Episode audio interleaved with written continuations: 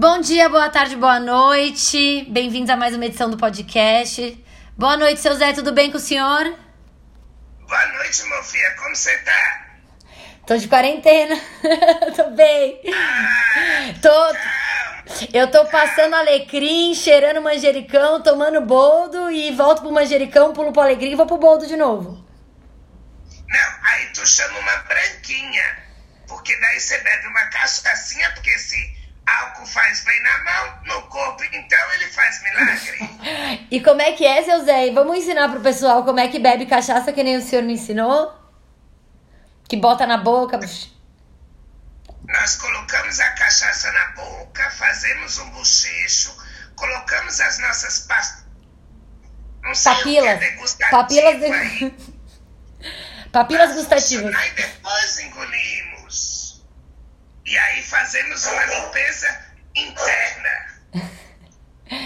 Então, pessoal, aprendido a tomar cachaça não é com qualquer pessoa. Seu Zé ensinando como tomar maravilhosamente uma cachaça higiênica na quarentena.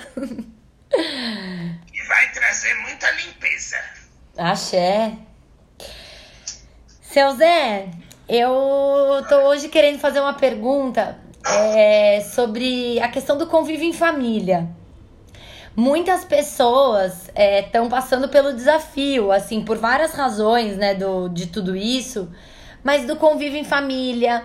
Eu tenho visto, assim, de gente que se. que não concorda sobre a forma de manter a higiene e o resguardo. Então, assim, diferentes formas de lidar com a quarentena é, que geram conflitos, até de fato todos os estresses que isso traz, principalmente para quem tá aí com filhos, até a gente tem visto aí o aumento de violências domésticas. Então, assim, esse momento do convívio dentro de casa, o que, que seriam boas, se a gente pudesse escolher, assim, boas qualidades, bons atributos ou boas coisas pra gente trazer para harmonizar isso, o que, que seria? Qual que é a visão do senhor sobre esse aspecto? Fê, tem duas, duas coisas a falar que são as principais dores. É muito complicado quando fala em família, porque família nem sempre reconhece a família. O que eu quero dizer com isso, Adu? São famílias, vivem no mesmo teto, mas nunca foram obrigadas a conviver tanto tempo juntos. E quando pessoas que têm o mesmo DNA convivem junto, elas são parecidas. Uhum. E sempre observo no outro aquilo que eu não gosto, que é o que eu tenho também. Uhum. Então vira o fardo e o peso do outro. Mas eu não vejo que aquele peso é meu também, Edu. E aí entra a questão da. Isso eu estou falando muito de pais, filhos, mães e filhos. Eu não estou entrando nem no mérito de marido e mulher Uhum. porque isso já é uma discussão mais à parte, porque daí são duas pessoas que decidiram conviver juntos, Adru. Pais e filhos, eles quase são obrigados, porque vós ser mãe, tu pariu. O pai ajudou a fazer. Então, é obrigado. Agora, homem e mulher foi uma escolha, Adru. E aí se torna muito difícil o peso dessas mães conviver 24 horas com aquela criança que é mal criada, que é bagunceira. E aí ela tá vendo os defeitos do próprio filho e aí ela quer consertar. E agora não é o momento de consertar, é o momento de compreender, é o momento de passar amor. Eu tenho uma outra coisa também, que as mães Adu vai entender quem é o filho dela na escola, Adu. Hum, aquela história de que o problema é a professora, né? Tem mania de dizer que a escola sempre está errada, que a obrigação de educar um filho é da escola. E não é não. A escola ela tem que instruir e dar um ensinamento didático. Quem educa filho Adu é os pais. E para as mães que estão achando seu filho bagunceiro e mal educado, é exemplo delas. Para os pais é a mesma coisa, Adu. Ui. transformou aquele ser no que ele é, foi eles, Adu. Até às vezes com exemplo, né, seu Zé? Porque adulto tem mania de achar que criança não entende nada, que não tá ouvindo, fala besteira na frente, achando que criança não vai entender, não vai aprender. E às vezes as crianças absorvem tudo, né? O que tá visto, o energético, o exemplo, o comportamento, a fala, o vocabulário. O todo, né, meu? Elas são, na verdade, o espelho dos pais, Adu. E aí, quando a porra de um professor que é mal pago nesse país de seis, que não é um mestre, porque coloca eles em última, vai falar do filho do outro? Ah, você tá mentindo, meu filho é um santo. Então, essa quarentena também traz a dor, o conhecimento das famílias, saber como são os seus, saber não naquilo que tem que mudar no filho, mas o que tem que mudar nos pais. Você sabe Uau. que a, É con- a calma. a constelação familiar, seu Zé, quando alguém vem procurar um, um constelador para fazer uma constelação para tratar do filho, quando é menor de idade, especialmente no caso de crianças até 7, 12 anos, sei lá, alguma idade por aí, a gente constela os pais da criança, não a criança. Sim, porque é verdade, está certíssimo. Parabéns aos consteladores e a todos que tratam a família, que direciona aos pais, porque eles são os maiores culpados e hoje eles estão podendo experimentar o convívio, porque eu duvido, Adu, que esses pais que estão com, as- com os filhos em casa tiveram tanto tempo juntos, Adu. Porque hoje, Adu, tudo que eles querem é colocar uma criança dentro de um escolador das seis da manhã às oito da noite, Adu. Ou se não, paga para uma babá para poder educar o vosso filho, porque eles não têm a visão de como o filho dá trabalho. E dá, né, seu Zé? Ainda mais nesse formato de vida que a gente tem, né? Acho que um, as vidas mais tribais, onde você tem muito mais estrutura, você tem muito mais gente para dar suporte ao todo da criança, né?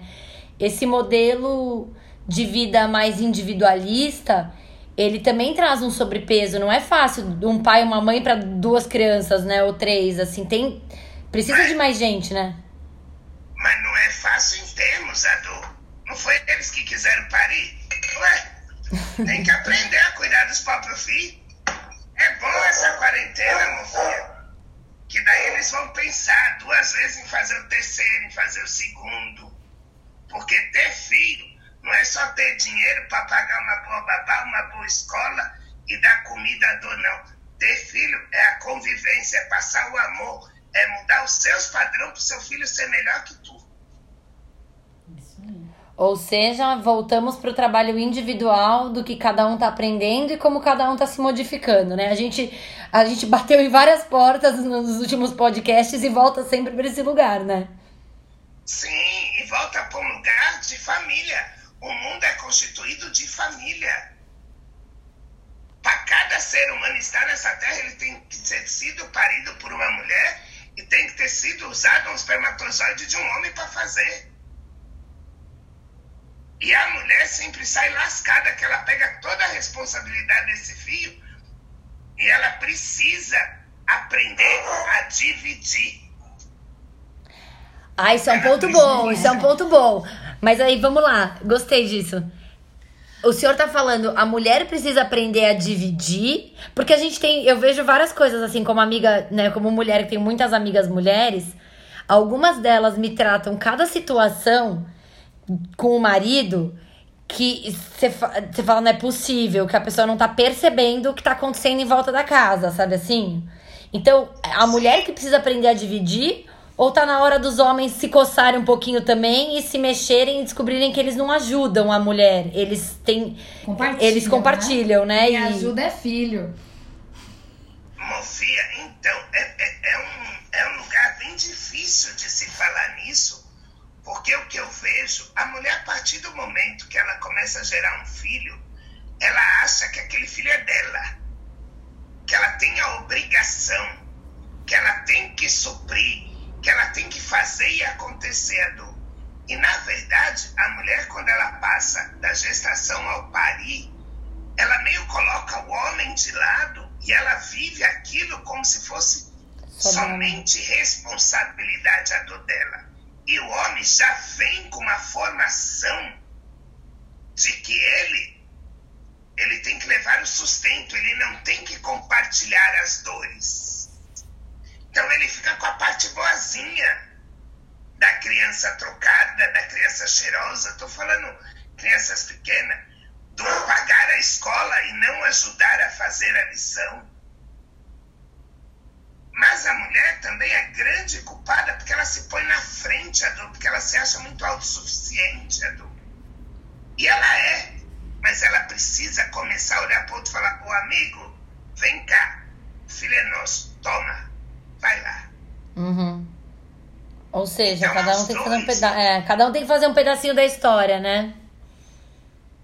E outra questão também, a mulher tem muita coisa de reclamar com a amiga, de falar com o outro, mas ela não chega na cara do marido e joga limpo. Olha, vem cá, tá pesado, eu lavo, eu passo, eu cozinho, eu trabalho, eu cuido de filho.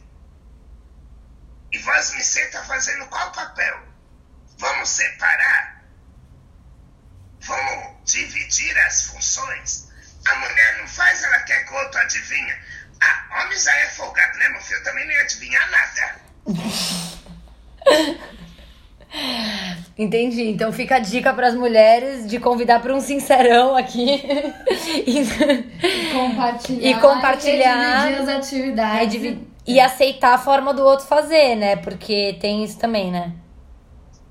Tem a questão que a mulher se acha autossuficiente, que só ela sabe fazer, que não vai deixar o outro, porque o outro não vai fazer, ela vai ter que refazer. Ué, meu filho? Se no início ela vai ter que refazer, chama outro, vem cá. Olha, isso daqui é feito assim, assim, assado. Vai lá, faz. Não, não deu, chama de novo, meu filho. Água mole em pedra dura, tanto bate até que fura. Tá bom, seu Zé, acho que ficou bem explicado, né? Sim, sim. Um beijo, seu Zé, boa noite. Um beijo, boa noite.